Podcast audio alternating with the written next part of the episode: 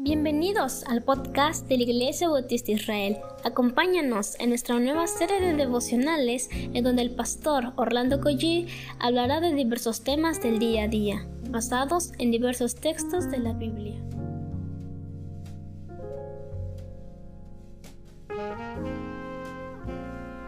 Muy buenos días queridos hermanos, damos gracias al Señor por un día más que el Señor nos presta de vida. Comenzamos con una oración.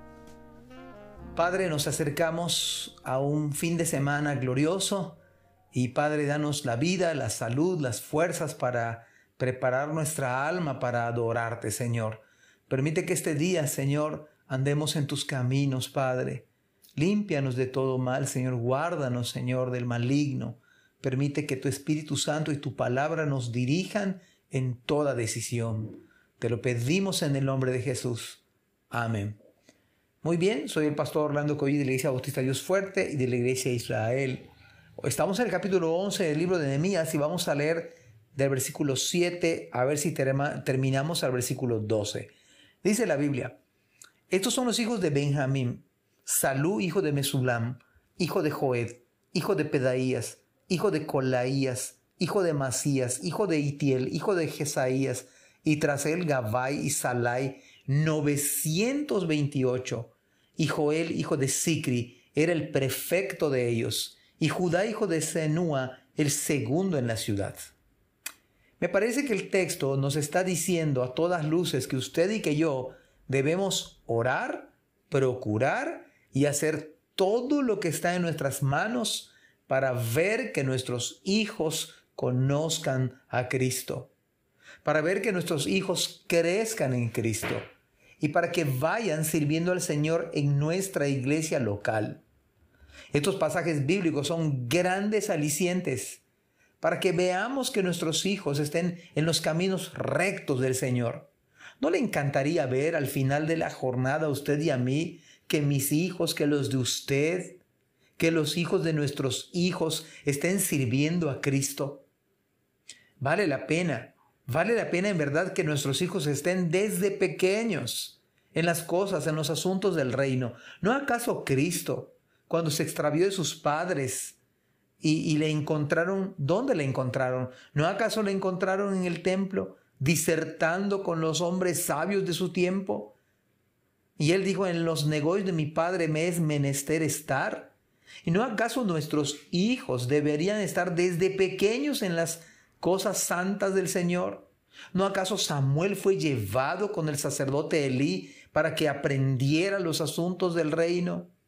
Oh, los padres nos debemos empeñar de en vivir la vida cristiana de tal manera que nuestros hijos vean a Cristo en nosotros. Al final esto vale la pena que nuestros hijos continúen en los caminos del Señor.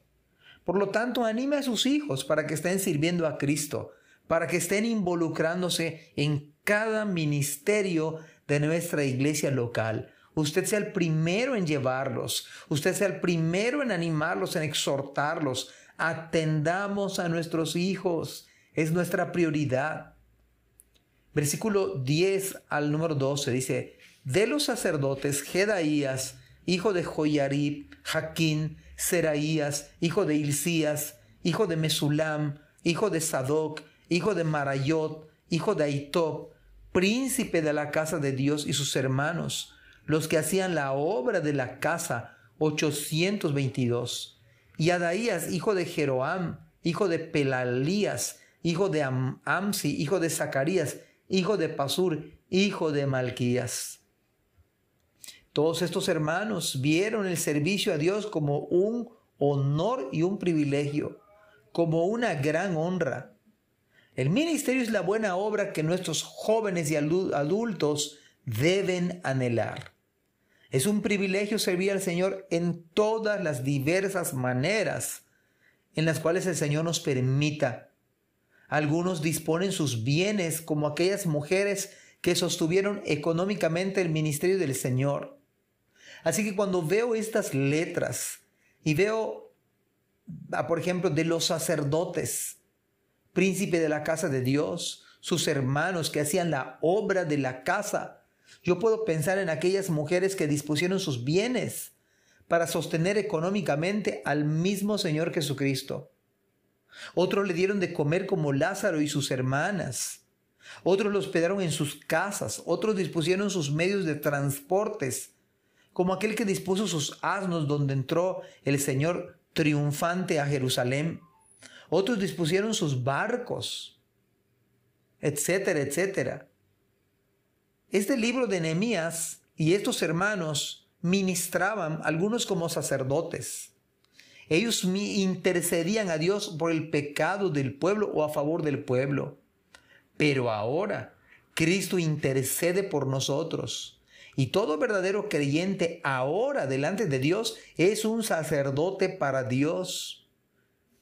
Ya no, no, no la misma labor que los del Antiguo Testamento realizaban porque Cristo es nuestro sumo sacerdote para siempre. Ellos eran figura de lo que Cristo, apuntaban a Cristo. Y ahora en Cristo somos sacerdotes para Dios. Sin importar la raza, el color de la piel, incluso mujer, hombre, edad, somos sacerdotes para Dios por Cristo. De tal modo que estos pasajes bíblicos le deben animar a usted y a mí para que nuestros hijos, para que nosotros estemos involucrados en el ministerio de la obra del Señor, independientemente del oficio, el trabajo, la tarea, el negocio, el estudio. Amados hermanos, debemos servir a Cristo. Es un honor, es un privilegio y al final esto se va a quedar en la eternidad. Su servicio fiel, gozoso y un privilegio servir a nuestro Dios. Que el Señor les bendiga en este fin de semana y preparemos nuestro corazón para nuestros cultos en nuestras iglesias. Que Dios les bendiga. Amén. Gracias por escuchar este podcast. Te invitamos a compartirlo y a seguirnos en nuestras redes sociales para que no te pierdas el contenido que tenemos preparado para ti. También nos puedes encontrar en nuestra página web www.ibismerida.org y contáctanos al correo ibismerida.gmail.com. Gracias por acompañarnos. Hasta la próxima.